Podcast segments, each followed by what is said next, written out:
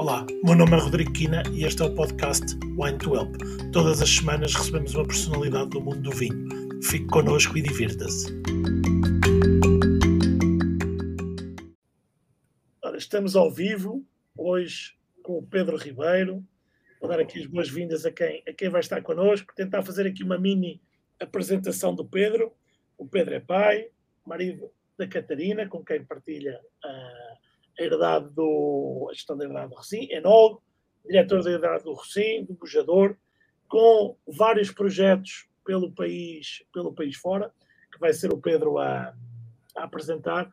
Pedro, obrigado por teres aceito o convite em plena, em plena vindima, portanto, epá, o meu, o meu, uh, uh, o meu obrigado a, a dobrar.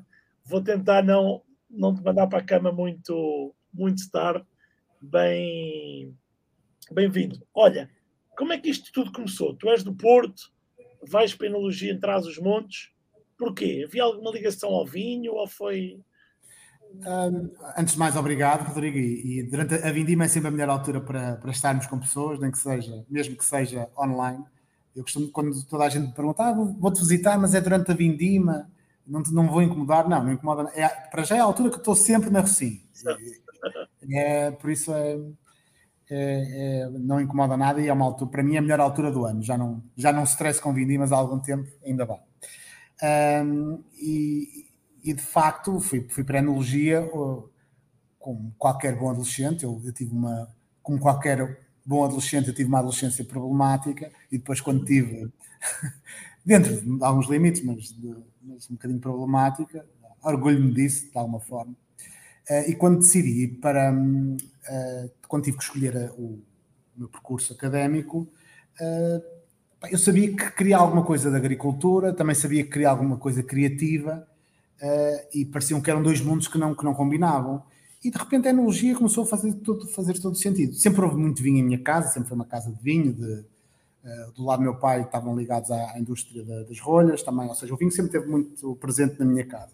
E de repente estes dois mundos que eu gostava. A agricultura não sei bem porquê, porque não tenho nenhuma ligação familiar à agricultura. A parte criativa era isso, sentia que era uma coisa muito própria. Um, e a enologia fez, fez todo sentido. Portanto, eu lembro perfeitamente que na altura a enologia pedia uma média muito baixa, era assim uma, era assim uma coisa tipo 7.7, eu entrei com média de 14 e tal, quase 15. Uh, muita gente pensava que eu me tinha enganado a preencher a, a ficha de, de, candidatura, não, mas foi em primeira opção é, que escolhi a analogia e ainda bem que escolhi.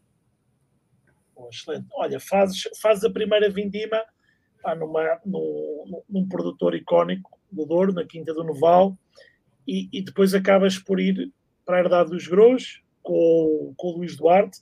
É, claro que a primeira vindima, estávamos aqui a falar, é sempre um momento, um momento especial. É, quiseres partilhar alguma, alguma história, mas depois são nove anos na herdade dos Gros, ou seja, um, foi um, um, esse sim um projeto realmente muito importante para, para ti que provavelmente mudou o, o, o rumo, não é? Antes disso, antes disso, houve uma coisa também muito importante que Mas foi, Austrália, foi estágio na Austrália. Na Austrália tive, tive dois anos na Austrália, ou seja, foi, não foi um estágio, foi, foi mesmo trabalho. Okay, né? Uh, e, e, também foi, um, foi uma altura que me marcou imenso, porque por, por, vários motivos. Primeiro, porque estava na Austrália, porque estava numa zona que era McLaren Vale, porque era um enólogo europeu do vinho do Porto na Austrália. Uh, fui muito bem recebido, fui muito bem tratado pelos australianos. Vivia numa zona que era McLaren Vale, que era a 3 minutos de praias incríveis uh, com restaurantes fabulosos, cheio de adegas, a 20 minutos de Adelaide, que era uma cidade vibrante. Por isso foram dois anos que correram, correram muito bem. Depois acabou, acabei por voltar, não é? Porque realmente era. Sentia que estava de alguma forma a perder a ligação a, a, a Portugal, porque como, como, é uma diferença de 12 horas, ou seja, quando é meia-noite lá, ou seja, é. vais perdendo, perdes a ligação completamente. É exatamente o contrário. E eu senti, uh, havia, havia a possibilidade de eu ficar lá a trabalhar, mas, mas eu sentia, eu, eu fico cá e fico cá agora 10 anos, não é? Ou 20, ou o que for, ou, ou vou embora agora. E, porque estava. E não me arrependo de ter vindo, porque, porque voltei e de facto fui logo para a herdade. Mal cheguei cá, eu, aterrei, em, aterrei num dia, passado 15 dias estava a trabalhar na, na Herdade dos Gros, que foi um, um, projeto mais ou menos por acaso, é uma história engraçada, porque eu, eu, eu a minha ideia era regressar cá, a Portugal, fazer uma, fazer uma vindima por Portugal e depois voltar para um sítio qualquer. Fazer... Estava com aquela ideia do, do, do, do Globetrotter, não é? Uh, e fazer mais uma vindima não sei onde. E enviei o meu e-mail, o meu e-mail, meu currículo para, para o, o David Baverstock no Esporão, porque nunca tinha feito uma vindima no Alentejo, e ele respondeu-me, olha, não tenho, já não temos vagas, mas uh, tomei a liberdade de reencaminhar o, o, teu e-mail para o Luís Duarte, que, que acabou de ser do Esporão e está a construir um projeto novo na Herdade dos Gros, e, e, que está à procura de alguém. E foi assim, foi tudo muito rápido. Eu, aterrei cá, passado 15 dias, 3 semanas, estava a trabalhar na Herdade dos Gros, numa perspectiva de fazer uma vindima. Um, e o Luís Duarte disse-me que isto ia, ia, ser um projeto de vida. Eu não estava a perceber muito bem o que é que ele estava a querer dizer com aquilo, mas fui ficando e foi correndo bem. E foi um projeto, uh, para quem se lembra, na altura, foi um projeto com uma escalada meteórica. De repente, era uma marca que não existia e de repente toda a gente conhecia a marca. Uh, de repente estava em todos os restaurantes, toda a gente queria beber Herdades Grossos. Foi de facto, e é, e é realmente é muito bom. Um, é muito bom começar assim um projeto. Começar um projeto de vinho é muito difícil. Uma, começar uma marca de vinho, como tu sabes, é, é um trabalho, uh, é um trabalho heroico. E realmente ali no Nerdade dos Grossos aconteceu de facto muito, tudo muito rápido, não é? Um, e, e, e, como naturalmente por causa do Luís Duarte, que era uma pessoa muito experiente e muito, e muito respeitada, mas correu, foram uma série de coisas que correram muito bem e foi, e foi um, realmente um projeto que, que me fez ficar pelo Alentejo. Oh, Pedro, o que é que atribuis esse, esse hum, certamente não é só um fator e não é, e não é fácil de explicar. Não, não é só um fator. Eu... Numa, numa entrevista, mas também o, o, o, Luís Duarte é alguém que tem uma visão, além da enologia, tem uma visão do vinho também como, como um negócio, tem uma visão de negócio. Ou seja, não claro. como. Eu acho que foi, eu acho que foi essa, eu acho que no fundo é muitas vezes eu, o que é que aprendeste mais com ele? Foi exatamente esse, esse lado pragmático do, do negócio e da produção. Um, e depois foi uma série de conjugações de, de distribuidor, um distribuidor que, que, que, no fundo que deu que também fez, colocou a marca num, num, num sítio muito alto, numa posição de muito reconhecimento. Foi uma série de, de, de, de fatores. Foi também haver um, um vinho alentejo com uma imagem uh, diferenciada, mais clean, mais moderna, uh, num posicionamento alto. Ou seja, no fundo veio preencher um, uma lacuna que não existia e, e correu de facto mas não é, não é, não é fácil identificar os fatores. Que, Até porque não é só um, não é? E é Exato. São muitos é, detalhes, são muitos detalhes. detalhes. É um fine, é um fine tuning de muitas coisinhas. E só se fizéssemos um de cada vez é que sabíamos exatamente o peso exato de cada, de cada um. E aí, e aí ainda não estava onde estava, ainda estava no, no início. Olha, hoje estás no, no Rocim ao Rocim é um projeto eh, familiar, mas que tem vindo a, a, a, crescer bastante também. O que, é que eu, o que é que eu gostava que contasse um bocadinho do que é que é a vossa história uh, no Rocim, mas tinha aqui antes uma, uma, uma, uma pergunta que era uh, hoje o que é que o Pedro é mais? É mais enólogo? Uh, é mais diretor-geral? é mais comercial? é mais relações públicas. O que é que, porque quem está à frente de um projeto destes, e, cada vez se vê mais uh, enólogos que também são, um, que, também, que também estão à frente dos projetos, não quer dizer que sejam nós o diretor comercial, mas estão à frente, dão a cara pelos projetos, uh, a terem que estar em muitas frentes. Como é que tu, como é que tu sentes isso? Ou seja, é o é verdadeiro empreendedor, não é? Mesmo com uma equipa. Eu, eu, sinceramente, eu vejo quando me pergunto o que é que eu sou enólogo. Porquê? Porque para mim, enólogo é exatamente tudo isso. Ok. Um, para, eu, para mim, se eu fosse enólogo, está fechado num laboratório um, a provar vinhos e a fazer lotes. Eu era, eu era provavelmente seria, não seria tão feliz como sou hoje. Acho que o Enol passa muito por aí, passa por ter uma visão de mercado, passa por ter uma visão uh, da produção, passa por ter uma visão uh, da parte económica e financeira. É uma visão global. Eu acho que um projeto vinhos e um projeto de vinhos desta dimensão, uh, naturalmente, fosse um projeto muito grande, nós somos a Rossi neste momento vendo 1,2 milhões de garrafas. ainda, eu, eu, ainda consigo ter esta visão e tento e espero ter conseguir sempre ter esta visão completa do negócio mas naturalmente se, se, em vez de 1.2 milhões de garrafas vendesse 50 milhões tinha que haver aqui mais divisão de tarefas e, e tinha que haver mais cabeças pensantes que de alguma forma fizessem um projeto andar para a frente. Nesta dimensão e, e onde nós estamos e eu acredito que ainda podemos mais crescer mais um pouco nestes moldes uh, é, é muito importante temos uma equipa sólida que temos, uh, em cada um, ou seja, temos pilares muito fortes em cada uma das áreas, na enologia, na parte administrativa, na parte financeira, uh, na parte da produção, na parte logística, temos pilares sólidos, fortes, que estão na, que estão na, na empresa há, há, bastante tempo. Um, e, e, depois, no fundo, a minha função aqui é, é fazer com que as, estas peças todas uh, funcionem bem na engrenagem, não é? E que não hajam e que não hajam areias na engrenagem para que tudo isto funcione. Uh, naturalmente que a parte criativa, e nós no isto, a, a, malta da logística de cá não, não me acha muita piada, não é? porque eu sempre que entro cá, qual vai ser o, o novo vinho que vai sair, a parte criativa está muito assente em mim, não é? De, ou seja, criativa, quando eu falo criativa, é concepção de produto, um, nasce muito da minha cabeça, mas, mas parte tudo, não é? Mas esta equipa tem que estar muito aliada, primeiro para achar graça a, às ideias que vão aparecendo, depois para as pôr em prática.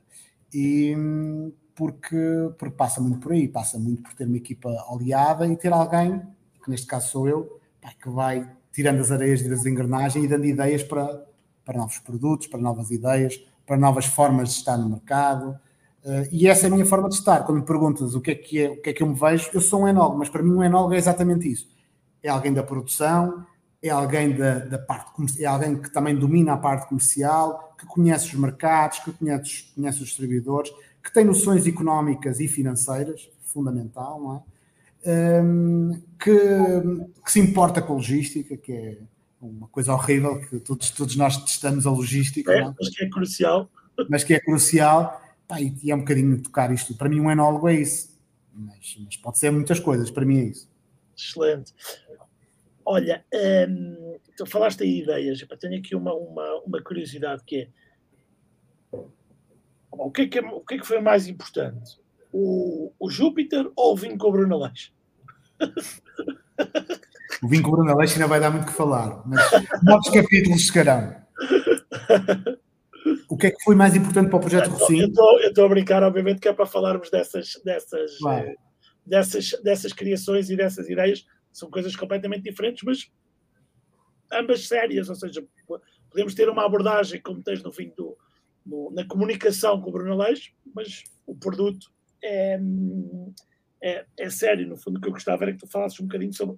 Já percebi que muitas dessas ideias vêm, vêm de ti Sim. Como é que é esse processo e como é que é convencer também a equipa toda a, a entrar nisso, não é? Porque não é fácil lançar, Bruno... euros, lançar 20 com, com um boneco, não é? Por acaso, o Bruno Aleixo é, é, é, um vinho é um vinho que realmente tem toda esta é uma graça, não é? Tem, tem, vive, vive muito do, desta questão do, do boneco, que eu adoro, sou um fã. não vou dizer, não, não vou dizer número um, mas número dois, vá, ou três. Um, um, e, mas o vinho que está lá dentro é um vinho muito sério. É um vinho muito sério. É um clarete, pode, podemos pensar, ah, é uma coisa mais descontraída. Não é uma coisa mais descontraída, é uma coisa séria, com estrutura, com. Eu gosto imenso do vinho. Um, e, um, e, foi, e foi um projeto que foi, foi muito giro e correu muito bem também comercialmente, poucas garrafas, naturalmente, não, isto, a ideia é exatamente essa. Um, e, mas quando me perguntas se foi mais importante o Júpiter ou este, aí é fácil responder, foi o Júpiter. Porque este vinho, este, este Brunelês, de facto, teve um, impacto interessante na comunicação social e até por, tudo aquilo que desperta, não é? Mas o Júpiter, eu considero que foi uma padrada no charco aqui no, no, no nosso panorama uh, do vinho em Portugal. Uh, é de facto, eu, o Júpiter é de facto um vinho, eu digo isto com a maior da, das facilidades, foi o melhor vinho que eu já que eu fiz na minha vida, não tenho a menor dúvida disso, e também assumo que, que eu tenho pouca responsabilidade na, na, naquele vinho, não é? Ou seja, o vinho nasceu um pouco por acaso. Aliás, tenho uma responsabilidade que é muito importante, que foi quando provei aquele vinho, disse: bem, aqui está uma coisa incrível, aqui ninguém mexe, não é? E, pá, isso já é muito importante. Podia ter posto na vala comum de uma coisa qualquer, de um lote qualquer, e tivesse a, tivesse a inteligência de, de realmente de, de, separar aquilo e guardá-lo durante quatro anos. Só alguém um bocadinho louco dentro de uma talha. Um, e de facto foi, foi, foi muito importante. Eu sinto que a Rossim com o Júpiter acelerou em termos de notoriedade uns 3, 4, 5 anos. Não tenho dúvida disto. Acho que a Rossim já estava a fazer uma caminhada muito, muito interessante em termos de, de volume de negócios, de notoriedade de marca, de criação de marca, tudo isso, uh, de presença em vários mercados. Uh, ou seja, nós já estávamos, antes do Júpiter, estávamos em 44 mercados, agora estamos em 47, 48. Não foi o Júpiter que nos fez uh, catapultar, catapultar para mais mercados exteriores. Mas em termos de notoriedade de marca, um, foi sem dúvida, fizemos aqui um fast forward de, de alguns anos. Um, e numa altura que estava, que, que, estava a ser difícil, não é? Ou seja, num, momento, obviamente, que para toda a gente estava, estava a ser difícil. Para nós, honestamente, e há bocado, antes de, antes de estarmos a ouvir, estávamos a falar sobre isto, um, 2021 foi um ano fabuloso. Se teria sido um ano fabuloso para nós, mesmo sem o Júpiter. Um, teria, teria sido já o nosso melhor ano de, em termos de volume de negócios, destacadíssimo uh, comparado com 2019. Uh, de facto, o ano horrível para nós, horrível não foi muito horrível, foi o ano mais chato para nós, foi o ano 2020, que eu imagino também para, para muitas pessoas. Entretanto, tenho percebido que para muitos produtores 2021 acabou até por ser pior do que 2020. Para nós, não, 2021 foi muito bom. E 2020 não acabou assim tão mal, mas tivemos aquele período que foi março, abril, maio, junho. Eh, eu lembro que em abril pensei, bem, isto. No mês de faturação estávamos a faturar um. Eu agora rio, na altura quase que chorei. Estávamos a faturar um décimo do que seria um, um volume de faturação normal. Eu pensei, bem, isto realmente isto não é, não é brincadeira nenhuma, isto foi mesmo ao charco. E fiquei, lembro-me, tenho, tenho, esta, tenho esta memória presente como te disse também há pouco, nós viemos para a Herdade do Rocinho, não é? A fazer os. Como é que se chama isso? Confinamento. Os confinamentos, já me esqueci dessa palavra, já, parece, já parece Parece que já, ao mesmo tempo, parece que houve coisas que, que já foram há imenso tempo. Parece que foi há imenso tempo e não foi, foi, tá, foi há dois anos, não é? Exatamente.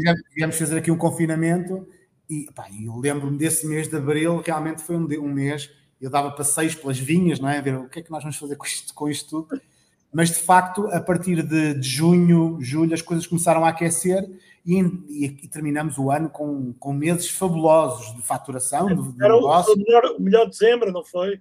Melhor dezembro de sempre, o melhor mês de sempre de, de faturação da empresa, o melhor novembro, o melhor outubro, tudo melhor. Só que não chegou para, no fundo, para equilibrar aqueles quatro meses Atenção, que janeiro e fevereiro desse ano foram meses fabulosos. Tinham sido meses muito, até para o mercado em geral, tinham sido meses bastante. Meses fabulosos. Janeiro e fevereiro de 2020 foram, e depois março, até o dia 14 ou 15, foi aquilo foi tipo bomba atómica, não é? Um, e de facto, para nós, 2020 não foi, foi, foi pior, não é? 2021 não foi, não foi nada mal. Eh, e, e, ou seja, o Júpiter só veio ajudar a tudo isto. 2021 foi um ano muito bom.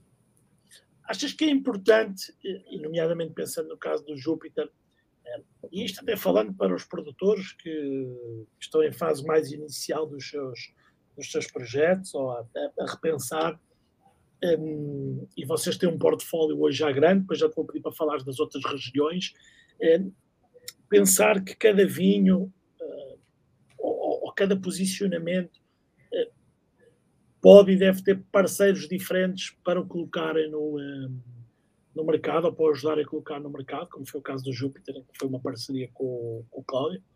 Sim, o caso do Jupi, e eu faço parcerias com muita, olha, com, com este, com o Bruno Aleixo, fiz uma parceria, com a Joana, Joana Santiago nos Vinhos Verdes fiz outra parceria, com o Ricardo Diogo da Barbeito lançamos agora um, um verdelho feito em ânfora.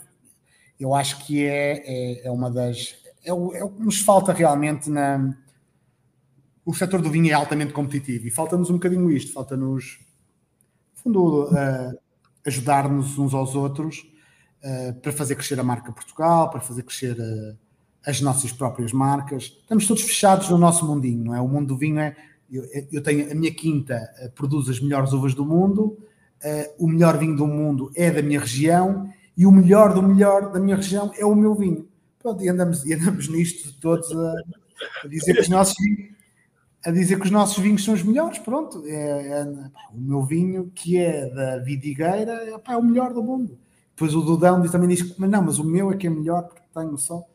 Pá, e o que eu acho é que há vinhos extraordinários no país inteiro uh, e nós andamos nisto, andamos nisto, andamos, passamos a vida a, a criticar. Nós, setor, o setor sim, sim, sim. Uh, passa a vida a criticar, a criticar-se uh, constantemente, porque é que ele fez isto, porque é que ele está sem dinheiro, porque é que ele quer vender a quinta, porque é que pá, o que mais ouve falar, não é? Eu, eu às vezes ouço produtores que vibram quando dizem, é pá, aquele tipo está à venda, pronto, está, aquele vai ser comprado, aquele, pá, vivemos disto e, pá, e, não, e, eu, vou, eu, vou, eu vou repetir aqui uma asneira, porque eu, que eu posso, é, mas eu ontem vi uma coisa que até partilhei, não no Wine to Help, mas nas minhas redes pessoais, mas vou participar, vou, vou foi alguém que pôs no LinkedIn, agora não me lembro, do, acho que é o CEO do, da Swanky, que o, o, o, sucesso é como aos peitos, o, o dos outros incomoda.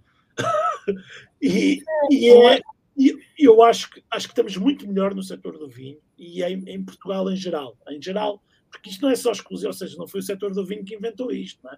Nós é que estamos no setor do vinho e vemos dentro do setor do vinho. Eu, eu Rodrigo, eu por acaso eu, eu, eu, discordo de ti, sabes porquê? Por uma razão muito simples. É quando tu vais a, a, ao supermercado para comprar. Eh, é o que há mais referências, sim, é o mais. É o mais um, não, um iogurte ou um ou... pedaço de bacon. De bacon tu tens a primor, não se pode dizer mais. Sim, Pedro, somos um, é o setor mais fragmentado e mais Está completamente pulverizado. E pá, isto não, cria um atrito. Sim. Não, mas o espírito não foi o setor do vinho que o. Claro. Ou seja, exacerba, não é? Exacerba, pode exacerbar. É... Mas olha, voltando ao vinho do Bruno, do Bruno Aleixo, e, e, para falar aqui de uma, de uma questão que é premente agora para toda a gente, pelo que eu percebi, querias fazer o dobro do que fizeste, ou seja, não tiveste garrafas para, para, para fazer a quantidade, era uma quantidade sempre pequena, uh, querias 1800, fizeste 900 ou algo, algo, algo assim aproximado. Queríamos fazer 2000, fizemos 800 garrafas, Pronto. As garrafas que conseguimos arranjar, Pronto. daquele modelo específico. Como é que se está a viver isso no, no setor, especificamente vocês? Está-se a sofrer com isso nos vinhos mais correntes ou é só em coisas mais, mais especiais? Mais Não, está-se a sofrer em, eh, de, de, em, todo, em toda a gama de vinhos. Uh, o tema das garrafas está mais pacífico agora. Uh, no final do ano, princípio do ano, final de 2021, princípio de 2022, uh, nós compramos uma grande quantidade de garrafas, porque já estávamos a prever esta escassez. parece que resolvemos a coisa e resolvemos, não é? Nós tínhamos em, em, dezembro, janeiro tínhamos garrafas até julho. Estamos a ver, estamos aqui a ver a dimensão né, do, do, do stock que fizemos. Bah, mas isto, naturalmente, e aqui é, voltávamos à conversa do início, isto parece que resolveu o problema. Ah, sim, resolveu este, esta questão, mas não resolveu outro, que é o, um impacto na tesouraria brutal, né? porque nós compramos, nós compraríamos em alturas normais garrafas uh, mensalmente, todos os meses, e compramos garrafas para meio ano. Isto teve um impacto grande na tesouraria, mas que nós resolvemos assumir e, e conseguimos passar o drama que, que agora está mais pacífico, mas aí houve uma altura que não havia garrafas. Não, não havia. Andava-se a telefonar, quase parecia que estavas a comprar, não sei. Hoje em dia já, já, já, já penso, sinto que já está mais, mais ultrapassada essa questão, mas foi, foi dramático, para além do, dos aumentos brutais, não é? Eu lembro-me que recebemos uma comunicação de, de uma, uma, fornecedora de eletricidade que ia aumentar 130%. Né? Depois mudamos de fornecedora e, e, o aumento foi só de 70%. Não, isto, eh, lá está, a parte da gestão aqui fica, fica tudo muito complicado, não é? Porque depois o é mercado também não entende, nós aumentamos os preços, naturalmente, não tínhamos outra hipótese, mas cá entre nós nós teríamos, o lógico seria aumentar eh, não era uma vez, era duas ou três, não é? E, e agora era, era, necessário é que o mercado entendesse isso. Entendesse isso. Como é que, como é que se gere? Eh, porque o vinho é um, é um produto que tem esta complexidade, não? É? Ou seja, tu estás a fazer hoje alguns vinhos para vender daqui a não sei quanto tempo. Ou seja, tu estás a ter custos hoje, que tens que os pagar, como estás a dizer, sai, sai, sai, sai caixa e, e, tens que fazer uma gestão a pensar que aquele vinho vai ser vendido daqui a X anos e não sabes como é que vai estar o mercado, não é? Ou seja, não sabes ainda como é, como é que se. Ou seja, é preciso realmente um, um esforço de planeamento financeiro, um, não só planeamento, como um esforço financeiro grande, não é? Ou seja, esta gestão não é, é fácil. É, e, e, nós temos a sorte de estarmos muito bem assessorados a nível financeiro e económico, e muitas vezes esses nossos receios, não é? Um, epá, não, não temos dinheiro na caixa, sim, mas temos resultados económicos que vão dar dinheiro à caixa. Isto, de alguma forma, uh, nos tem ajudado, não é? Esta visão global do negócio e, e de detalhe financeiro tem-nos ajudado a ultrapassar isto. Mas, mas é uma gestão bastante difícil, sobretudo quando tens esta, esta, imprevisibilidade, não é? é? é? o pior que existe para o negócio é, é a falta de, de, de prever o que, o que, vai acontecer a, a curto prazo. Uh, mas os negócios não podem parar e nós vamos, vamos continuando. É o que temos feito, sempre com margens de segurança confortáveis, não é? Para que, para que felizmente a Rocinho conseguiu construir uma marca que não vive de, das marcas de primeiro preço. Em, em, Portugal, o nosso, o nosso vinho mais barato está na, na prateleira uh, a 10 euros, não é? Ou seja, começamos logo num patamar uh, que nos deixa de alguma forma confortável um, e, e, ao mesmo tempo temos escala, o que também nos permite uh, gerar cash, mas, mas naturalmente que é difícil. Pedro, como é que foi essa, essa construção? Porque estamos a, estamos a falar aqui de um, de um horizonte temporal de quanto tempo, desde que começaram a colocar os primeiros vinhos no mercado até agora? Os primeiros vinhos do mercado da Rocim vieram em 2007. Uh, e, e, e, e, a Rocim foi crescendo. 15 anos. Sim, a Rocim foi crescendo de 2007 até 2012, até 2013, de uma maneira muito gradual, não é? Muito de construção de marca. E, e, depois, e depois houve, com a minha entrada, houve aqui uma, um, um pensamento estratégico a, a longo termo para, para construir uma, uma empresa e uma marca uh, com, com um volume maior. Não é? nós, todos nós gostamos de nicho, não é? de vinhos de nicho e de produtos de nicho, e nós somos muito bons a fazer produtos de nicho, mas qualquer negócio precisa de escala e o negócio de vinho precisa de escala. E, e o, que eu, o que eu tenho sentido é que realmente quando tens escala, começas a libertar mais, começas a ter, começas a, no fundo, começas a ter mais disponibilidade financeira para criar esses vinhos de nicho e é, e é um bocadinho estes dois mundos onde nós tentamos viver. Mas, mas de facto a Rocinho começou em 2007, com crescimentos muito suaves ao longo dos anos. Em 2013, com a minha entrada, desenhamos um plano, um, um plano a cinco anos, que já que estava concretizado ao, ao, final do terceiro, o que foi interessante. Uh, e a partir daí um, estamos livres de plano e vamos crescendo com as nossas ideias. Até porque, olha, comparando, eh, comparando com há 10 anos, o mercado hoje está muito mais volátil, ou seja, é muito mais difícil fazer planos a, é. a dois, três, cinco anos, não é? ou seja, se calhar tem que, tem que se planear aqui num, num espaço mais curto. Ah, relativamente há pouco tempo, um jornalista perguntava-me porquê é que, porquê é que hum, se estão a apanhar as, as uvas tão cedo agora, e há duas razões. Há uma razão fundamental, não é? Que é as alterações climáticas, e a outra razão que eu também acho muito importante, é que uh, as modas uh, no vinho são mais rápidas do que as plantações de vinha. Ou seja, as vinhas que agora estão em plena produção, não é, no Alentejo e noutras regiões do, do país, são as vinhas que foram plantadas no início dos 2000, não é? Qual era a moda dos vinhos no início de 2000? vinhos com muito álcool, muita concentração, com exposições a sul para terem mais, com, com muita exposição para ter muito, não é? E agora, isso, o paradigma mudou de alguma forma, então, mas nós temos as mesmas vinhas, então nós temos com as mesmas vinhas, não é? com as mesmas vinhas fazer vinhos com 11,5 de grau. Pá, é difícil. É difícil. É, é difícil. É, é... Ah, queremos, queremos aqui todos concirrar, não é? Fazer vinhos com caráter mais vegetal e com 11 de grau. Epá, com exposição a sul. Pô, é complicado, torna-se complicado. Vamos vindimar em fevereiro. Exato. Olha, vocês têm feito esse, esse, esse crescimento uh, fantástico e gradual, mas, mas grande, ou seja, chegar a 1 milhão e 200 mil garrafas em 15 anos já não é brincadeira. E, mas hoje o Rossi não é só Alentejo, já falaste em alguns, alguns, outros, alguns outros projetos. Que, em que regiões é que vocês estão mais e queres se calhar fazer uma viagemzinha e apresentar bocadinho? Vamos começar pelo sul, não é? Começamos sempre pelo norte, não é? Mas começamos pelo, começamos sempre pelos vinhos verdes ou pelo começamos pelo sul. Vamos, vamos começar, uh, vamos começar no Alentejo, onde está o principal investimento, são 150 hectares de propriedade, 70 hectares mais 40 de vinha uh, controlados por nós, 60 hectares nossos mais 40 que nós vamos comprando. Parte já está comprada, outra parte não é, é arrendada por nós, mas totalmente uh, controlada por nós. Tudo em regime biológico. Uh, é o principal investimento, é onde, de onde sai, eu diria, quase 90% do, do, do, volume de negócios da, da empresa.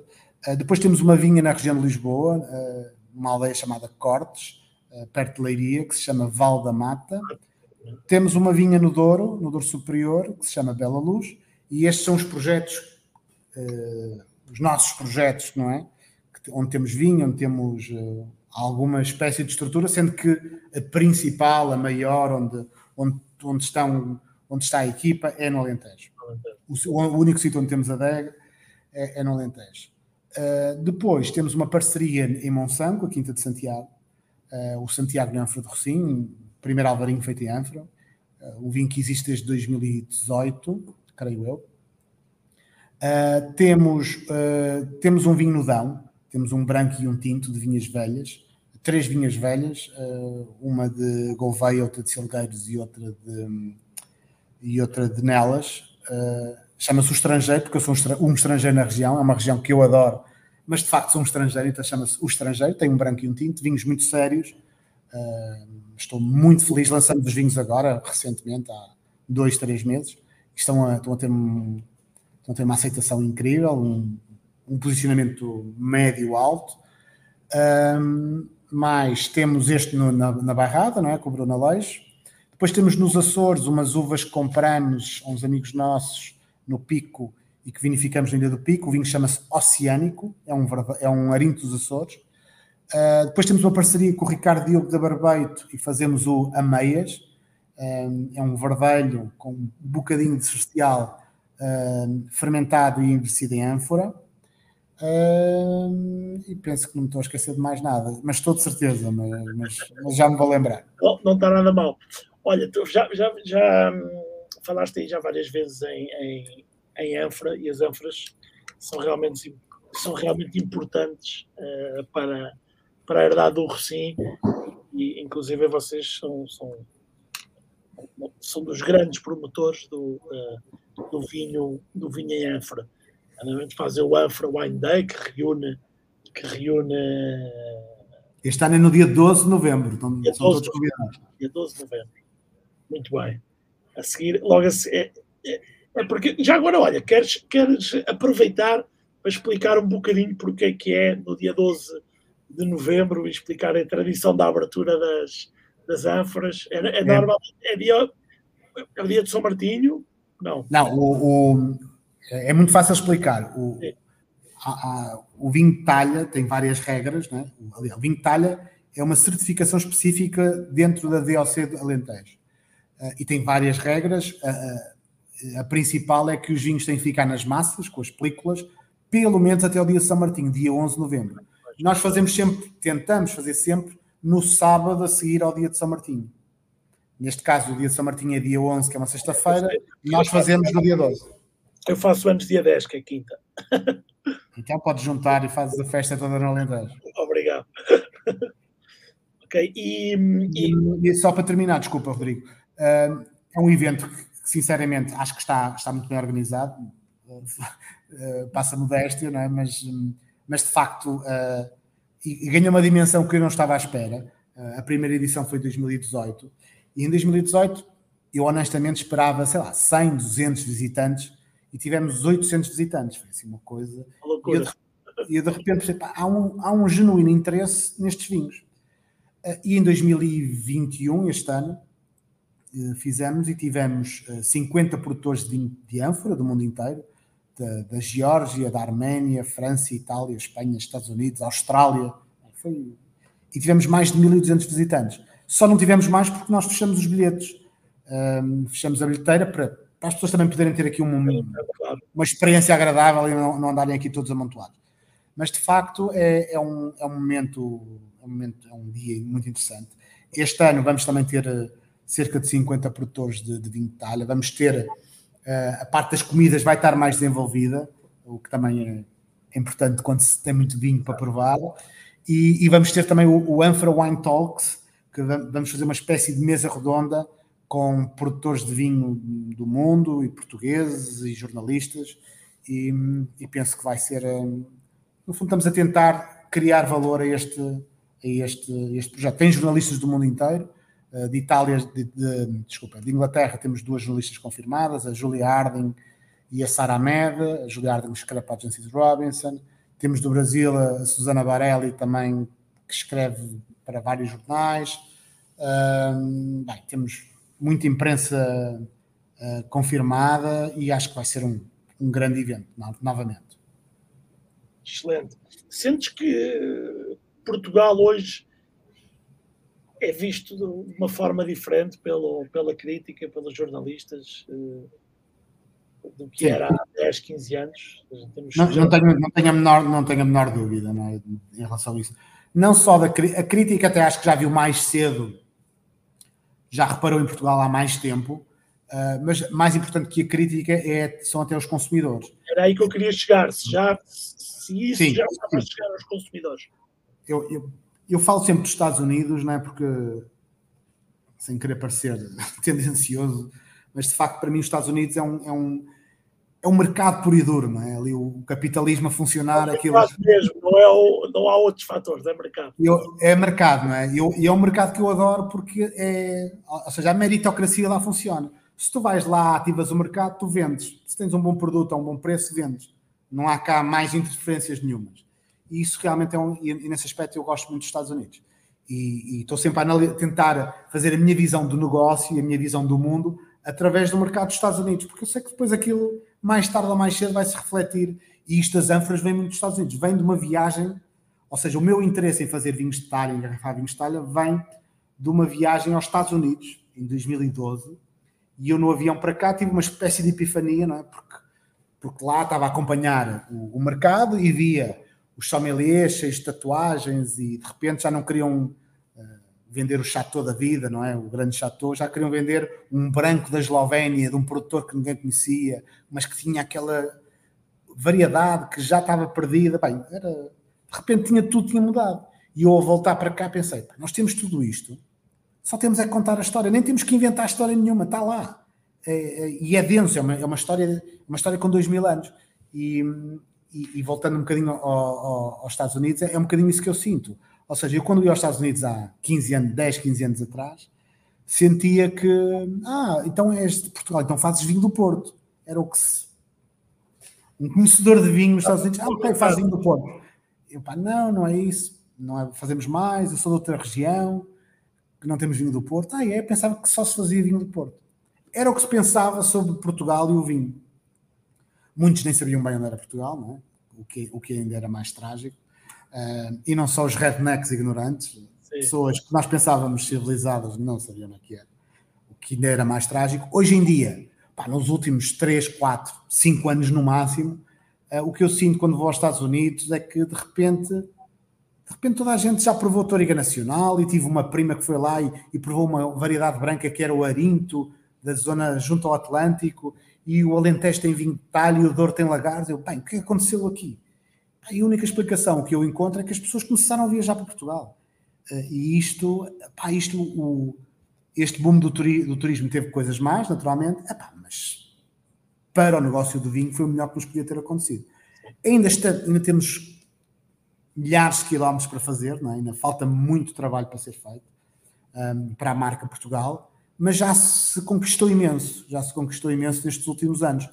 E o que é mais estranho é que eu lembro, como eu importador dos Estados Unidos acontecia muito isto, é, todos os anos tínhamos crescimentos muito, muito ligeiros, eram crescimentos, mas eram crescimentos anémicos. E de repente, nos últimos anos, são crescimentos exponenciais.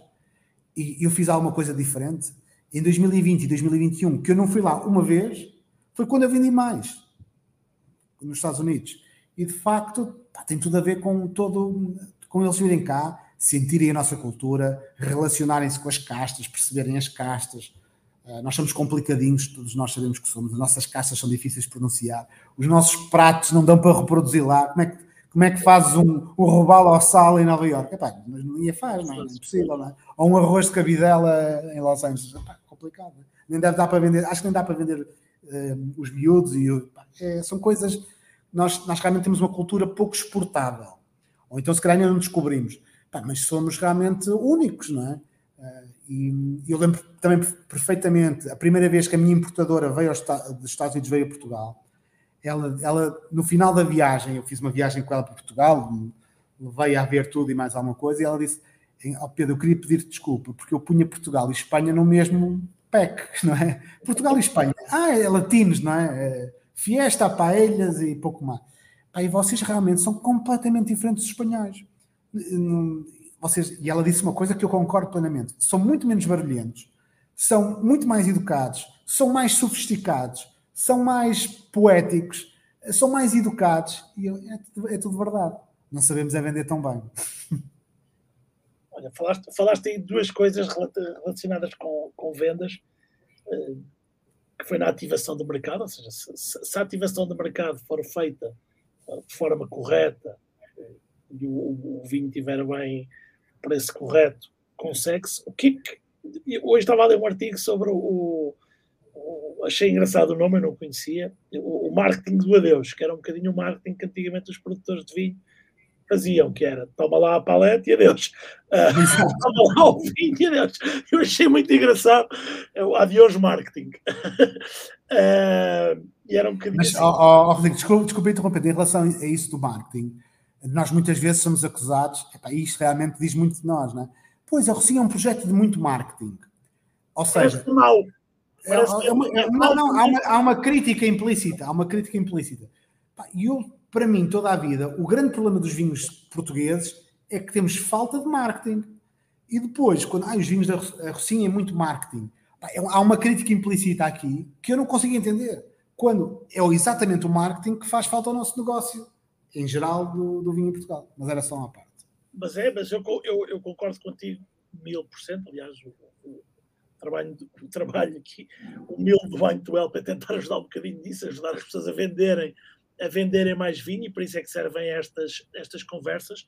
É, mas a, a questão era, era exatamente essa, ou seja, porque uma coisa é tu criares valor, outra coisa é tu fazeres com que o consumidor ou que os teus parceiros percepcionem o, o valor. E acho que vocês têm feito isso de uma forma ah, muito boa, ou seja, ah, realmente têm conseguido transmitir às pessoas isso. E depois há essa crítica que parece que por haver marketing se está a tirar se, o, o, o, produto não tem, não tem valor e no fundo o objetivo é que as pessoas percepcionem e percebam o que é que vão é, consumir. Mas a, a pergunta que há, há pouco era, por exemplo, num mercado como os Estados Unidos, tudo bem que 2020, 2021, os motivos todos sabemos, não foi possível uh, estar no, no mercado. Mas o que, é que, que, é que consiste uma, uma ativação de, de marca num trabalho em, em, parceria com, com o importador? Ou seja, o que é que é importante para um, para um produtor que não faz 100 milhões ou 200 milhões, não é? Ou, claro o mercado dos Estados Unidos é gigantesco, não é? Portanto, não consegue estar em, em, em todo o lado de forma massiva e fazer campanhas e, e, isso tudo, mas para um produtor que faz 500 mil, um milhão, como é que ele vai para o mercado e, e ajuda o, o, o, importador? Eu acho que quando tu estás nesta dimensão, não é? Neste ambiente 500 mil, um milhão de garrafas, eh, passa muito por, pela personalização dos projetos, não é? Ou seja, os projetos têm que ter uma cara. Uh, e, e, e, nos Estados Unidos isso também se sente muito. Sente muitas vezes nós sentimos que uh, para eles é muito importante que vá o enólogo, o produtor, uh, acompanhar, o, acompanhar a, a, força de vendas de cada um dos distribuidores, porque, porque são a cara dos projetos. E passa muito por isto, passa muito por, por formação, ir batendo, batendo no, batendo sempre às mesmas portas, batendo às portas. Olha, temos um vinho para apresentar, temos aqui, este é o nosso enólogo. E explicar, explicar a região, explicar os vinhos, explicar as castas, explicar uh, porque é que nós somos diferentes. Uh, e, e, e, e, não temos medo de sermos nós próprios, não é? De sermos autênticos, de sermos, pá, de sermos aquilo que somos, não é? Eu acho que no mundo do vinho em Portugal, se calhar por todo o mundo, não é? mas em Portugal noto muito isso, há muito a brigada da calça bege, não é? andamos todos fardados, não é? calça bege, todos com o sapatinho de vela e vamos todos dizer mal dos vinhos uns dos outros e sem alma, não é? Sem, hum, sem uh, diferenciação, sem, sem sermos nós próprios. Pá, e, é, é, uma coisa que eu, há uns anos atrás, confesso que sofri um bocadinho com isso, não é? Sempre fui um bocadinho outsider nesse aspecto mas olha, felizmente os mercados viraram de alguma forma e agora sou beneficiado com isso, por ter de alguma forma ser, ser, ser, ser aquilo que acredito, na forma de estar, na forma como apresento os meus vinhos, na forma, na forma como me apresento aos clientes, na forma como me visto, na forma como estou no mercado. E isso eu, eu acho que um mercado como os Estados Unidos, que é um mercado gigante, que há lugar para todos, há lugares para essas multinacionais que fazem 100 milhões de garrafas, mas também há lugar para o tipo que faz 20 mil garrafas, para o, 20, para o tipo que faz 100 mil, para o tipo que faz 500 mil, há lugar para todos. E há mercado para todos, desde que tu comuniques a tua marca, expliques a tua marca, expliques os teus valores uh, e, que, e que eles se identifiquem, porque há mercado para tudo. Ou seja, vai haver um tipo que, se tu fazes um vinho que achas que ninguém vai gostar, vai haver um tipo nos Estados Unidos que gosta, de certeza, porque é um mercado gigante. É um mercado gigante e que gosta de gastar, não é? e que tem disponibilidade para gastar. Um, eles gastam, de facto, gastam dinheiro. Não é? Tu, tu, vês, tu, vês a, tu vês as pessoas entrarem numa garrafeira nos Estados Unidos e ninguém compra uma garrafa de vinho, compram uma caixa de 12. E tu pensas, pá, o gajo comprou 12 garrafas e isto vai lhe dar para um mês. Não, aquilo é para aquele jantar que ele tem com aqueles amigos naquela sexta-feira à noite. E ele vai beber aquilo tudo e no dia seguinte está lá a comprar outra. Pá, e se tu estiveres lá e, e disseres que és um produtor de vinho de, do Alentejo e que faz uns vinhos em, em, em, talha que ele já ouviu falar porque uma prima dele viajou. Pá, isto ano após ano, após ano, após ano. É um trabalho de formiguinha, mas tem que ser feito. É um trabalho de formiguinha. Nós fazemos, eu vou duas, em tempos normais, vou duas, três vezes por ano aos Estados Unidos. Muito bem. Temos aqui os comentários do LinkedIn, mas eu tenho um problema porque o LinkedIn aqui na plataforma não aparece, não, não me identifica a, a pessoa, não, não está aqui a concordar muito com, com, com o Pedro, diz o segredo é contar a história do vinho, peço desculpa, isso é conversa fiada, o problema somos nós. Não sei muito bem o que é que, o que, é que somos o, o, o nós, mas eh, eu, eu acho, eu, eu concordo com o Pedro que isto é a forma, é estar no mercado. Depois, se contamos a história um bocadinho mais à esquerda, um bocadinho mais à direita, desde que sejamos genuínos, é a nossa história, é a nossa. E para além disso, Rodrigo, é, é, respeitar, é respeitar a cadeia de valor, não é? Ou seja, para além da, do, do marketing, do storytelling, é respeitar a cadeia de valor. Ou seja, se há uma cadeia de valor, e isso voltamos outra vez aos Estados Unidos, nos Estados Unidos é tudo muito claro. Uh, o importador, o importador, ou seja, o, o tipo da garrafeira sabe quanto é que o distribuidor ganha, quanto é que o importador ganha, e, e depois sabe é que está tudo, é tudo às claras. E nós aqui em Portugal, pá, e em muitos mercados, é o tipo que vai com a caixa uh, debaixo do braço para vender ao, ao, ao, amigo que tem um restaurante, abriu agora um restaurante, e, meu, pá, e isso dá cabo da cadeia de valor. Enquanto as pessoas não entenderem que há uma cadeia de valor e que tem que ser respeitada para, para tudo funcionar, vai sempre haver entropia e vai haver. Eu acho que um dos problemas do negócio do vinho também em Portugal, para além da falta de marketing, para além da falta de comunicação, para além da, da, da forma pouco original com que os produtores se apresentam no mercado, é também os produtores não respeitam a cadeia de valor. Não respeitam. Pura e simplesmente.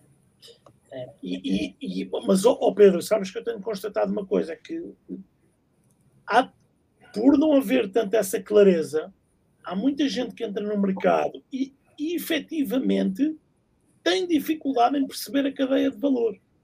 Tem dificuldade. E depois entra, começa a fazer, entre aspas, as neiras e depois tem muita dificuldade em corrigir essas asneiras. Sim, depois já não dá para voltar para trás, não é? É difícil. Começa, e depois começa-se a tornar uma, às vezes, uma salganhada de todo, de todo hum, o tamanho. Eu vou, vou, confesso que é uma das minhas eh, principais batalhas é tentar explicar essa cadeia de valor e as pessoas não ficarem, porque às vezes ficam aborrecidas por ela existir. Ou seja, pensam que, pá, não, mas porquê que esta pessoa está a ganhar isto e aquela está aquele, aquele aquele elemento está a ganhar isto e aquele está a ganhar. Ou seja, cada um tem a sua parte no mercado e, e somos nós.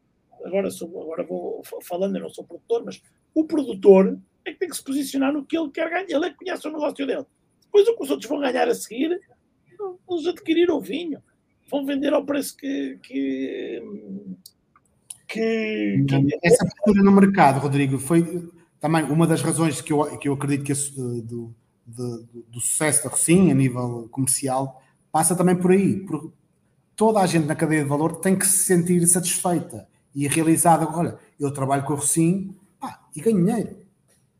O distribuidor, o, o distribuidor nacional, o distribuidor regional, os, os garrafeiras, toda a gente, epá, eu trabalho com eles e, e há aqui um respeito.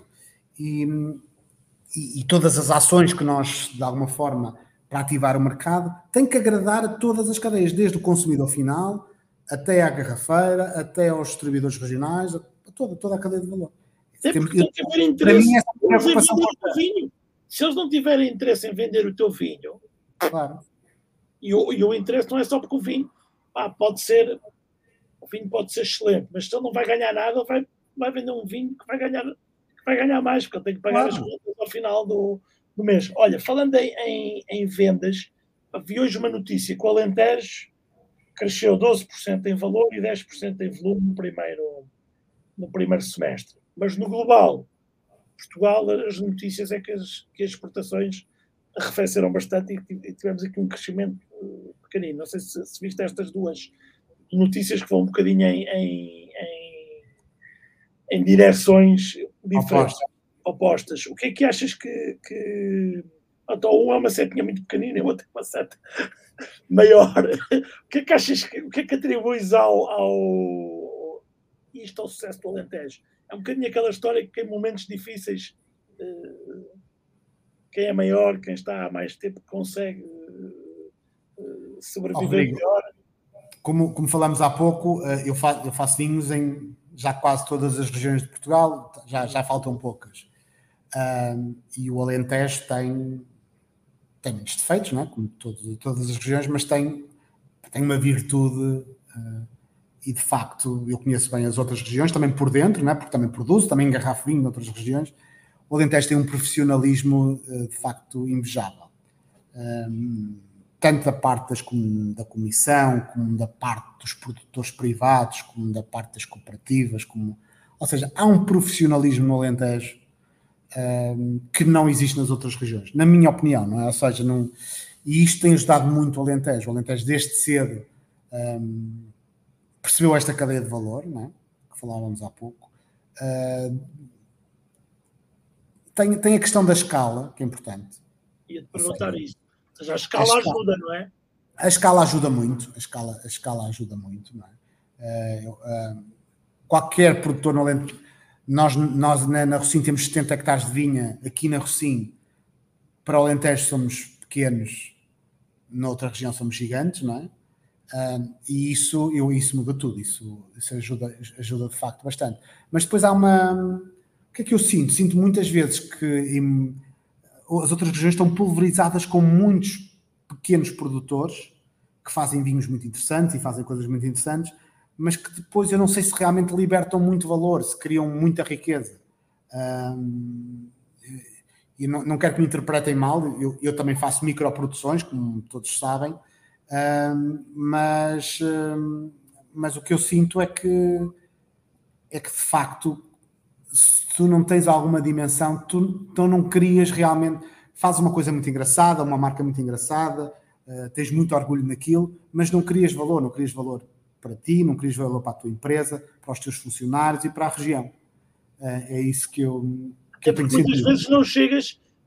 Eu tive aqui uma conversa interessante com, já há um tempo com o Luís Marques da, da, da MA Creative, porque às vezes isso, ou seja, tu, tu registras a marca, lanças a marca, mas não chegas a criar uma marca, porque ela nunca é reconhecida como uma marca no, no, no mercado.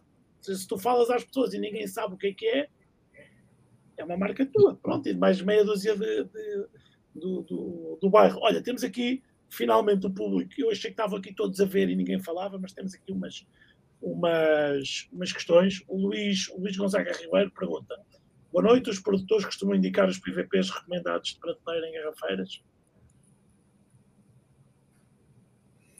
Eu, eu acho que os produtores não me podem dizer os PVPs. Ou seja, eu, eu deixei o Pedro dizer, mas oh, Luís, legalmente, legalmente, legalmente não podemos dizer isso. Legalmente não se pode, não se pode. O que os produtores, eu vou ao, Pedro, aliás, o Pedro só pode responder por um produtor eu posso tentar responder por mais. É uma pergunta que eu deixo para ti, Rodrigo. O que, o que os produtores podem e devem fazer é ser consistentes nos preços que vendem aos seus parceiros e, e venderem aos mesmos preços aos vários parceiros e não venderem a um a isto e a outro aquilo, ou seja, e respeitar a cadeia, se é distribuidor a este preço, se é outro que por acaso não temos distribuidor e precisamos de vender, já vai ser ao preço contemplando a, a cadeia de distribuição. Mas pronto, isso é mais é, é um bocadinho mais, mais complexo, mas não se pode indicar, nem no vinho, nem, nem em, nem em produto nenhum. Nem em produto nenhum se pode indicar o preço que vai aparecer, que vai aparecer na, na, na prateleira. Na, na prateleira né? Pronto, portanto. Agora temos um tema aqui também que é, que é, que é importante. Pedro Renato, já agora boa noite a todos. Um outro tema que não sei se já falaram previamente, gostaria de saber se a falta de mão de obra os tem afetado e sim como se posicionam para a resolução do problema. Ou, por exemplo, sobre a contratação para o caso das vinícolas. Uh, Obrigado, Pedro. O, a, questão, a questão da mão de obra é uma, é uma questão fundamental para o negócio.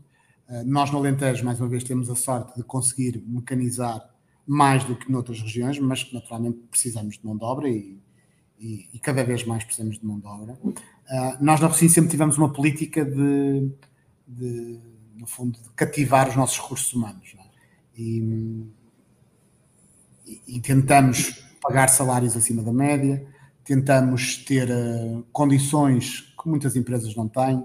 Nós temos, por exemplo, nós pagamos a funcionários que estejam há mais de 5 anos na empresa, nós pagamos a creche dos filhos, ou, ou parte da creche dos filhos. A funcionários que estejam há mais de 5 anos na empresa, se tiverem um filho que vai entrar para a universidade, se tiver média acima X, nós também damos um prémio.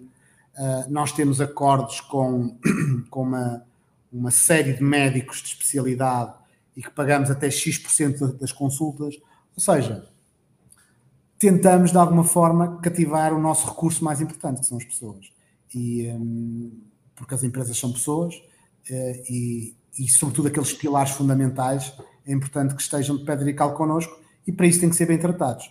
Uh, o, é uma, isto é uma indústria que, que durante muito tempo um, viveu, um, havia uma grande, uma distância social muito grande, não é? Ou seja, entre o produtor e quem e o, e o trabalhador agrícola havia uma distância uh, social, financeira, económica, como quiserem chamar, gigante. E, e, o que nós tentamos é que isso se vá diluindo, não é? Se vá diluindo. E, e no fundo vai, vai de acordo com aquilo que nós falamos. E nós no Alentejo sentimos que, cada vez mais isso. Sentimos que. Hum, sempre senti isso, ou seja, no Alentejo a distância não é tão grande. Se calhar já foi no passado, hoje em dia não é. Uh, e, e, é um bocadinho isso que nós queremos. Queremos que as pessoas se sintam bem para reter os talentos, para reter os nossos recursos humanos, sobretudo aqueles que vestem a camisola. E temos uma série de condições, temos parcerias uh, também com, com várias empresas para, para ter preços reduzidos para os nossos funcionários, para os nossos colaboradores. Temos uma série de regalias que fazem com que os recursos humanos não sejam um tema tão difícil como é para, para outras empresas. Pedro, isso é, isso é fantástico. De onde é que vêm essas, eh, essas, essas ideias e essas políticas? Porque, claro que há mais empresas a fazer, mas não são assim tão, tão usuais. Eh, Isto é, faz, um bocadinho, faz um bocadinho parte do nosso DNA, não é? Da nossa forma de estar. De, e, e, é, uma, é uma necessidade, não é? é? Ou seja, nós rapidamente percebemos que o, ou seja, as grandes, as grandes regiões produtoras de vinho em Portugal e no mundo são regiões do interior. E em Portugal o interior está a desertificar-se e desertificar-se em todos os aspectos. Um, e este aspecto da, das pessoas é, é, é, fundamental. Ou seja, quando nós chegamos ao Alentejo e vemos, epá, o Alentejo está a ficar muito seco, também está a ficar seco e desértico de pessoas. Ou seja, as pessoas estão, estão sair embora do Alentejo. Uh, Beja, eu, eu, posso não estar preciso neste, neste, neste número, mas o Distrito de Beja acho que perde 2 mil pessoas por ano. Perde 2 mil pessoas do Alentejo que se vão embora, ou para Lisboa, ou imigram. E isto, se nós não tivermos, eh, nós rapidamente percebemos isto, e se nós não tivermos uma política de retenção de talentos, basicamente nós vamos ficar sem pessoas, hum, sem os, os melhores talentos que vão fugir e vão sair daqui. Uh, e, e, é um bocadinho, é um bocadinho tudo isto. Nós pertencemos também ao, ao PSVA, que é o Plano de Sustentabilidade dos Vinhos do Alentejo. Somos o sétimo ou oitavo produtor certificado. Eu, eu, ia perguntar isso. Aliás, está aqui o Tiago, da, da CVR, que falou aqui do crescimento. Um abraço para o Tiago. Um, ou seja, se, se, se, esse. Desculpa, desculpa interromper-te, mas é depois voltas ao teu, ao, teu, ao teu raciocínio. Eu queria perguntar também se o programa de, de sustentabilidade se também ajuda a, nas vendas e se tem, porque eu tenho visto que tem dado destaque também ao Alentejo, até internacionalmente. Não, não o PS, o, eu costumo houve duas coisas que devolveram o charme ao Alentejo. Não é? O Alentejo estava um bocadinho a, a viver à, na sombra do sucesso e, e, de alguma forma também sofria com isso. Um acho que foram, as talhas e, e, eu gosto de vestir essa camisola, né? e outro é o PSVA, foi um projeto muito bem feito pela parte da, da uh, muito bem pensado e, e, o PSVA abrange várias áreas. Uma é a sustentabilidade económica, financeira, dos recursos humanos, dos recursos hídricos, dos recursos ambientais um, e, e, também da, da, parte, da parte financeira e, e, também comercial. O PSVA tem chamado muita atenção, sobretudo nos mercados mais sofisticados, é? o mercado inglês, o mercado americano, o mercado do, do norte da Europa. Um, o Canadá uh, abriu tenders para vinhos com certificação de PSDA. Ou seja, é uma coisa importante, não é? E, e de facto, uh, o PSDA permitiu, para além deste, deste highlight na região, uh, faz-nos ter uma visão holística de todo o projeto, não é? Uma visão global de todo o projeto. O projeto não é só para dar, para dar dinheiro, o projeto não é só para fazer grandes vinhos para ganhar os melhores prémios e os melhores pontos do mundo. O projeto é, é também é, para respeitar os nossos recursos, que são escassos, ambientais, os nossos recursos sociais, e aqui as pessoas são tudo, e nesse sentido tem sido uma, um projeto que muito nos orgulha e, e muito nos orgulha temos, temos sido uns, um dos primeiros produtores com a certificação completa neste, neste, neste plano. A sustentabilidade e, e já, já, me ensinaram que não deveria usar este chavão a sustentabilidade são, são muitas coisas, mas eu vou usá-lo porque não tenho conhecimento para usar. Para um produtor eh, a médio e longo prazo, eh, acaba por ser, ou seja, financeiramente, ou seja, obviamente tens a parte do elemento financeiro, também tem que, tem que ser sustentável, mas o trabalho com a comunidade, as, as, práticas sustentáveis, acaba por financeiramente, ao fim de X tempo, também ser, ser um, recompensar o, o produtor? Eu penso que sim, eu penso que sim. Uma das, e mais uma vez, ou seja, de alguma forma devolver à sociedade, é? Uma das, uma da, um dos guidelines do, do PSVA é que temos que comprar até X% a, a produtores da região. Ou seja, nem sempre é possível no vinho, não é? Não, não consigo comprar garrafas, não há, não há fábricas de garrafas no Alentejo, não há, infelizmente não há, mas, mas passa muito por aí. Nós tentamos ao máximo, uh, quando temos que gastar dinheiro, gastar na, na região. Uh, e, e, e, gastamos mais, gastamos mais, naturalmente. Gastamos mais. Ou seja, tudo isto uh, tem, tem, um, um, tem encargos financeiros maiores. Mas, com este exemplo que eu te dei do tender, por exemplo, já estamos a ter um reconhecimento que de alguma forma vai diluir estes, estes, uh, estes custos acrescidos. E outras coisas virão, sem dúvida.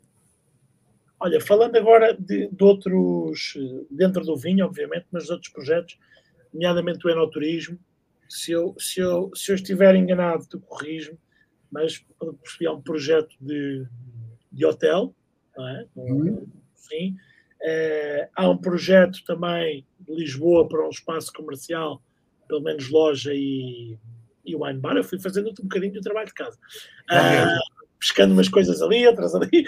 Uh, eu queria te perguntar assim: vocês, obviamente, já têm enoturismo. Uh, sentes que o enoturismo é, é, é, hoje uma, uma perna, uma base muito importante para o trabalho, do, o vosso trabalho? Uh, o, o enoturismo, eu acho que o enoturismo é uma ferramenta de marketing uh, fundamental para alavancar o negócio do vinho. É assim que eu vejo o enoturismo. Um, talvez por defeito profissional, como sou enólogo, para mim o negócio principal, e, e não critico outras empresas que, que de alguma forma atuam de, de, maneira diferente, para mim o negócio principal e que sempre será o principal negócio é vender garrafas de vinho. Esse é o meu negócio. Eu olho para o enoturismo, olho para este investimento do hotel que já está, que já está só falta a aprovação aqui da, da, da, das câmaras a nível regional para, para avançarmos com a obra, um, vejo sempre com uma visão de ferramenta de marketing. Uh, eu tenho, uh, tenho alguma dificuldade em ver o enoturismo a viver por si só. Acho, acho que, é, que é algo ainda difícil, não ou seja, vou fazer um negócio de enoturismo. É? Tenho uma casa e vendo lá vinho e, e dormidas pá, no meio do Alentejo ou no meio do Douro Imagino que sim, imagino que, que existam casos de sucesso. Um, eu, quando faço as contas, um, como dizem os brasileiros, a conta não fecha. Não é? A conta não fecha. Na ponta do lápis não fecha. A conta não fecha. Um, quando falo com os meus amigos hoteleiros, que tenho muitos, todos me dizem: pá, tu no mínimo tens de ter 30 quartos. Pois. Eu não vou fazer. É como ao vinho, tem que ter escala. Escala. Epá, eu pensar num investimento de 30 quartos de um negócio que eu não domino, eh, no meio do Alentejo, e na pergunta a esses meus amigos hoteleiros, mas tu queres fazer lá um hotel no Alentejo? Não, deixa estar, Pedro. Prefiro aqui no Funchal, ou no Algarve, ou em Lisboa. Pois, exato. Então vou eu, enólogo Pedro Ribeiro, fazer 30 ou 40 quartos no meio do Alentejo? Um, não, vou fazer, vamos fazer 9 quartos, 9, 10 quartos, são coisas muito boas, mas sempre com aquela perspectiva de alavanca do negócio do vinho. Eh, claro que vamos vender quartos, claro que vamos vender refeições, claro que vamos fazer tudo o que um hotel tem, é? mas sem o drama uh, psicológico, mais psicológico, de transformar aquilo, transformar aquilo num negócio independente que viva por si só.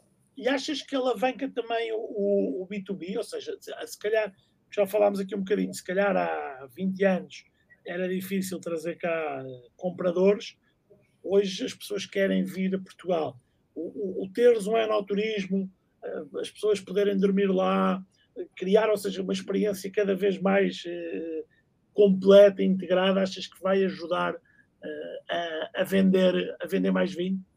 Não, eu não acho, eu tenho a certeza absoluta. Eu, nós já fazemos isso, ou seja, nós aqui na Herdade temos uma casa que até eu entrar no projeto não, não recebia pessoas, desde que eu entrei no projeto, uh, são raras as semanas que não dorme cá ou um importador, ou um distribuidor, ou um jornalista, ou um, ou um opinion maker, ou um blogger, ou um, o que for, não é? Uh, ou um dono de um restaurante, ou...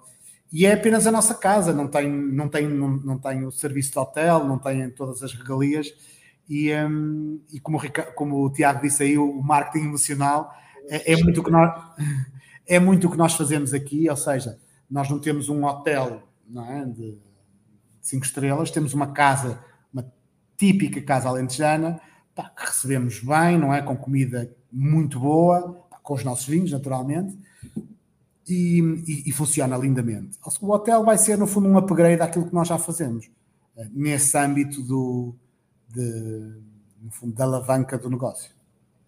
Muito bem. Olha, o que é que, o que, é que, o que, é que podemos esperar no futuro uh, da Rocim? Já estão numa série de, de, regiões, já fizeram vinho até com o Bruno Aleixo, uh, já fizeram vinho noutros planetas. O que é que, o que, é que, o que, é que podemos, o que, é que podemos uh, esperar? Há regiões que tenhas debaixo do olho que gostasses de fazer vinho, que, que tivesse esse, esse sonho?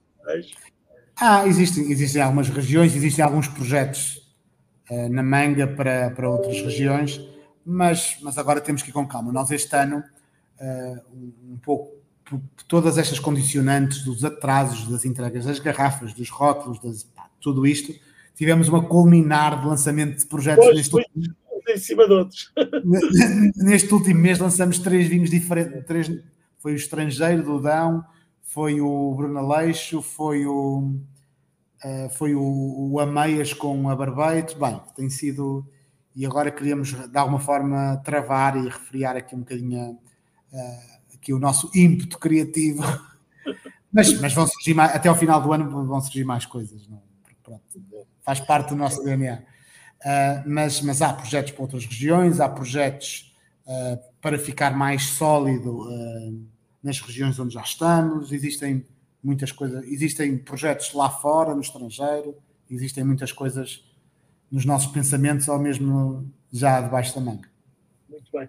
Tu sentes que estes, estes lançamentos, ou seja, um lançamento de um vinho de 900 garrafas, ou 1500 ou 2000, ah, não tem um, um em, em 1 milhão e 200 mil, ou seja, não tem um, um grande impacto, uh, obviamente financeiro na operação, mas tu sempre. Depende do preço. É, obviamente, não é? Tirando, tirando o, o, o Júpiter, Júpiter, já pensei fazer só 100 garrafinhas de um vinho, de um vinho de outro planeta qualquer e ficar aqui tranquilo. Não, mas fora a brincadeira, tu sentes que esses projetos, no fundo, ajudam a alavancar as vendas dos outros, dos outros vinhos, criar notoriedade. Ou seja, eu, eu não posso comprar, eu não posso comprar Júpiter, mas eu o, a marca Rossim ficou mais presente na minha cabeça. Portanto, eu se calhar vou chegar e vou comprar um vinho do Rossim que esteja dentro da minha, dentro da minha carteira, não é? Dentro da minha possibilidade. O que é que acontece, Rodrigo? E, e se calhar voltando outra vez ao Alentejo, não é? O Alentejo, onde nós temos o nosso grande volume, muitas vezes para, para a crítica, para, para os, os wine geeks ou o Zeno, não sei o que que me dizem agora, é brincadeira, não é se calhar muitas vezes a região que, que, mais os entusiasma, ou com exceção das talhas que ainda mantém, que ainda há aqui um certo entusiasmo por isso, eh, mas, mas é de facto aquilo que nos dá de comer, não é? É de facto aquilo que nos dá de comer. E, um, e de facto, estas pequenas produções de vinhos diferenciadores no Alentejo, com o caso das talhas no, no e, e, outras regiões, no fundo vai fazendo com que, com que com que a Rocinho esteja sempre na agenda, não é? esteja sempre na agenda de todos nós que somos do setor. Um, e, e, como está sempre na agenda, está sempre na boca de, dos influenciadores, dos opinion makers, de, do tipo que, te, se calhar não do consumidor final, nem, se calhar nem sempre do consumidor final, mas do tipo que vende ao consumidor final, é? está sempre na ponta da língua desses, de toda essa gente. E, e é isso, é? no fundo, é não, não perdermos um, aqui o, o, a chama, mantemos a chama viva, não é? Eu, vou, eu queria depois voltar aí à parte dos opinion makers e influenciadores, mas só que o, o, Ricardo Monteiro já ajudou a responder, mas temos aqui a pergunta do Nelson Santos. Já existem destilados ou estão na manga? Já existem. Já, já ajudou aqui o, o Calelerro, ah. o Rui Madeira. Mas se tu quiseres explicar um bocadinho melhor o que é que é este, o que é que é este projeto do RUM. Este foi um projeto, foi um projeto muito giro, até porque eu sou enólogo, não é? E para um enólogo fazer um, um destilado parece que é uma coisa óbvia, mas não é. É, é algo com, muito complexo, até porque eu consigo provar facilmente, em ambiente de prova, uns 100, 150 vinhos num dia. Pá, quando estou a provar runs, ao final do, do, do sexto ou sétimo, aquele já. É, é uma, uma prova completamente diferente. Um, isto passou pela amizade que eu tenho com o André Calveira, que é, que, que, é um dos sócios do, dos hotéis Porto Bay e que tem a William Hinton na, também na, na Madeira. Os runs William Hinton. E há oito anos atrás eu enviei para lá uma talha, no fundo, com aquela perspectiva de envelhecer um rum. A talha lá foi ficando uh, e depois chegou, olha, chegou a altura de fazer o rum. Eu rapidamente percebi que, que não podia fazer um rum só com a talha, não é? Porque não, não tinha o efeito que, que, que pretendia, uh, mas fiz um blend, fiz um blend onde entra o rum que envelheceu nessa talha, mas entram também outros seis rums diferentes. Então isto é um blend de sete rums diferentes, uh, em que o mais novo é este, tem 8 anos, que teve 8 anos em talha, e o mais velho tem 29 numa barrica de, de Porto, numa, numa, pipa de Porto. Um, e, mas tem outros rums que foram envelhecidos em barricas de whisky, barricas de vinho da do, do, do uh, barricas de, de, sherry, barricas de vinho madeira, e é um blend de sete rums diferentes. Uh, a malta do rum diz que é um, um rum Ainol, porque está tudo certinho, direitinho, não é daqueles tão brutos, uh, mas, é um, mas é uma bebida que me deu muito prazer fazer e é uma bebida que eu gosto de beber, mas ainda gosto mais de cheirar, porque realmente aquele rum é um rum agrícola, há uma curiosidade que 90, mais de 90% dos rums do mundo são rums industriais. Isto quer dizer o quê? São rums feitos com melaço e aquele não, aquele é o, o sumo da, da cana-de-açúcar, não é? que é fermentado, destilado e, e depois vai envelhecer. É? tem, tem uma frescura, tem, uma, tem um lado mais é, fresco que, que os rums industriais não têm. Ótimo. Olha, um abraço aqui para o, para o Sérgio Vacarelli também. Uh, o que é que eu te queria perguntar? Tinha ficado aqui com uma pergunta que, que, que deixei aqui para, para trás, mas tu falaste, relembraste, estavas a falar nos, nos opinion makers, nos influencers. No fundo, nós temos aqui uh, muita gente que pode ser uh, encaixada, encaixada nestas, nestas, nestas palavras usadas hoje.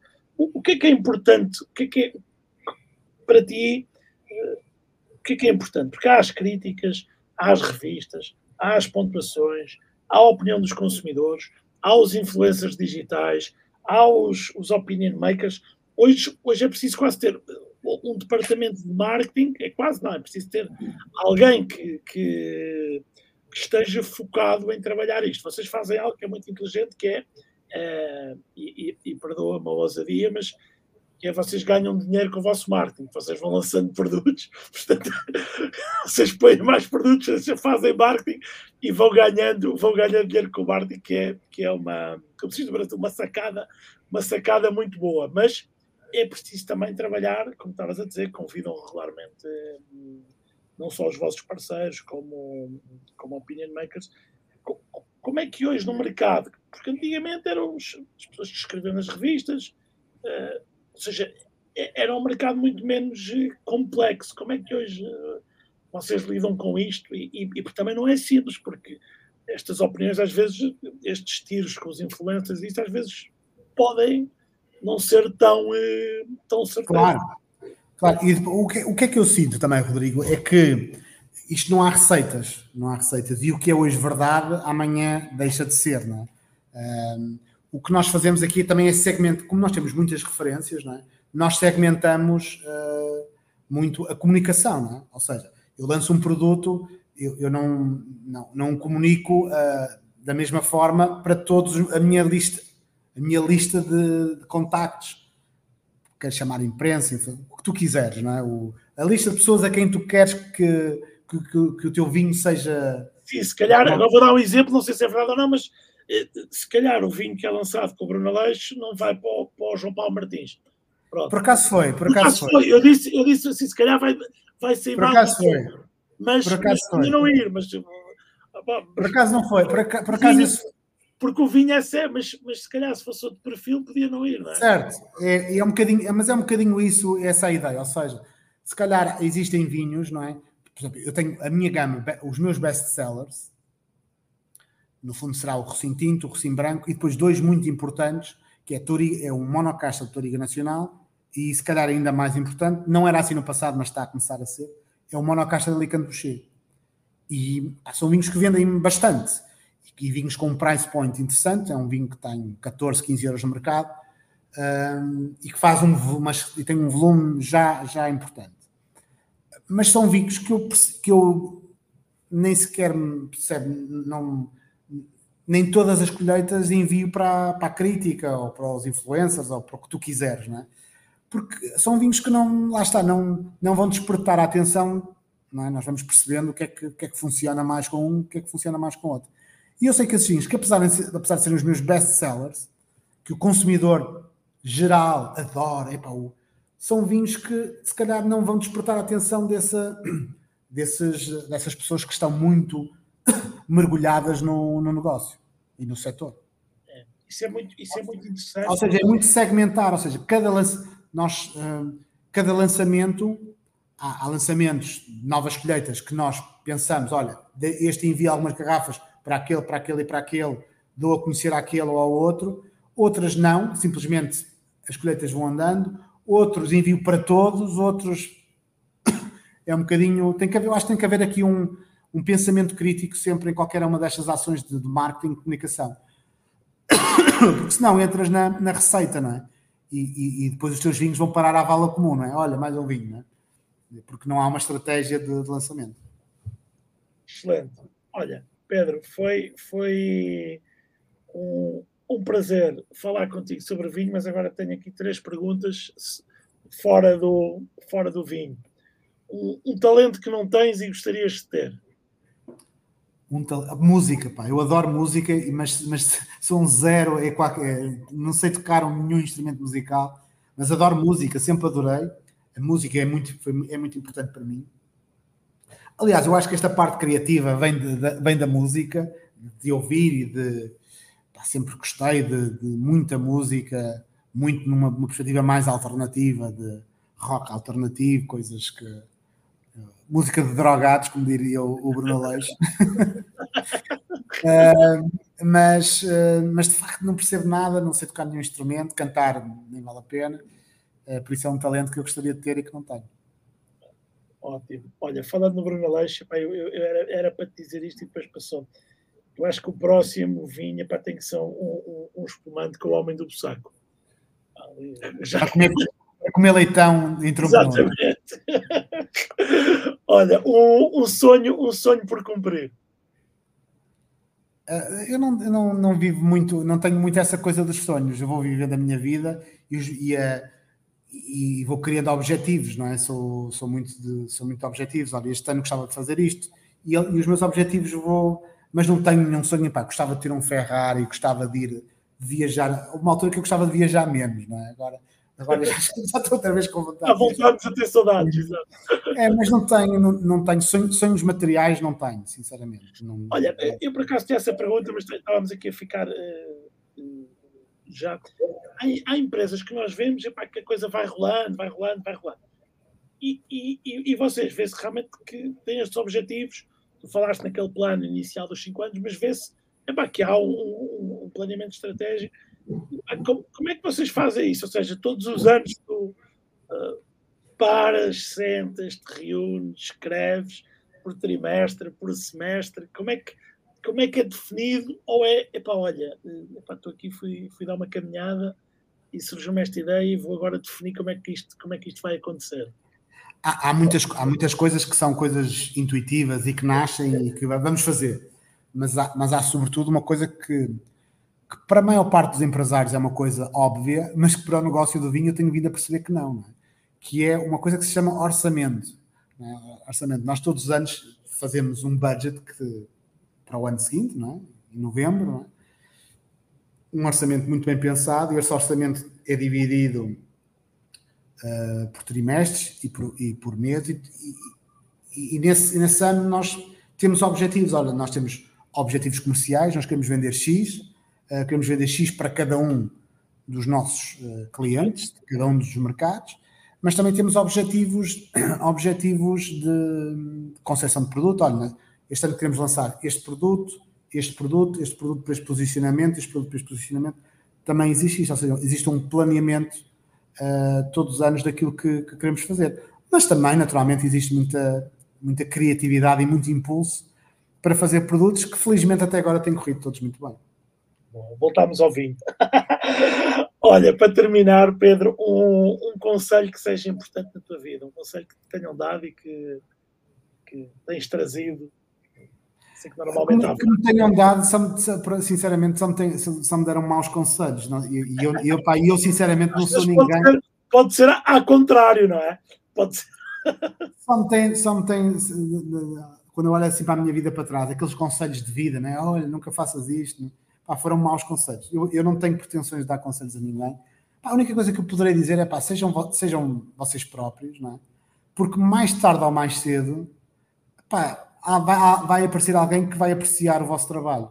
Pá, e se vocês tiverem paixão por aquilo que fazem e, e se não tentarem imitar ninguém, mais tarde ou mais cedo, nos Estados Unidos ou na China ou na Europa, alguém vai, vai gostar do vosso trabalho e vai valorizá-lo. Nestes, nestes bilhões de pessoas há, há, há de haver alguém. Olha, Pedro, foi fantástico. Havia aqui muito mais coisas para, para perguntar. Muito obrigado. Que a Vindima continue, continue a, correr, a correr bem. Só fazer aqui uns agradecimentos muito rápidos aos vinhos do Algarve, aos vinhos Rosa Santos, à Mailboxes Campo de Ourique e à TAP, que são os nossos apoios. E, claro, agradecer a todos os que estão aqui conosco. Ah, o, o, Bruno Gomes entrou aqui, excelente conversa, obrigado. Paulo Rocha, o Luís, o Sérgio, o Nelson, Tiago e por aí, por aí fora. E mais uma vez a ti, Pedro, parabéns pelo, pelo trabalho que tens desenvolvido, porque acho que não tem beneficiado só o, o tem beneficiado o vinho, o vinho português. E isso acho que é muito, muito importante e, irrelevante. Tem ajudado, não, não é ninguém sozinho que faz este trabalho, mas tem, tem ajudado a posicionar o vinho de forma uh, elevada. Outra coisa, se posso dar só mais um conselho, não é? eu que não dou conselhos, pá, divirtam-se. Não se levem muito a é, sério. É? É, é? outro problema do negócio do vinho. Pá, a malta do vinho leva-se muito a sério, não é? E há verdades absolutas para tudo. Pá, para já não há verdades absolutas, muito menos no negócio do vinho.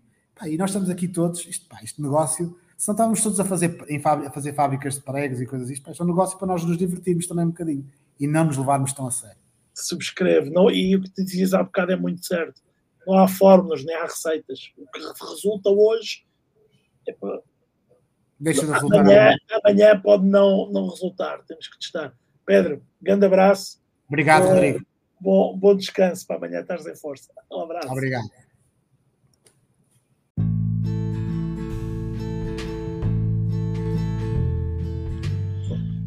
Este foi o podcast Mind to Help. Muito obrigado por ter estado connosco.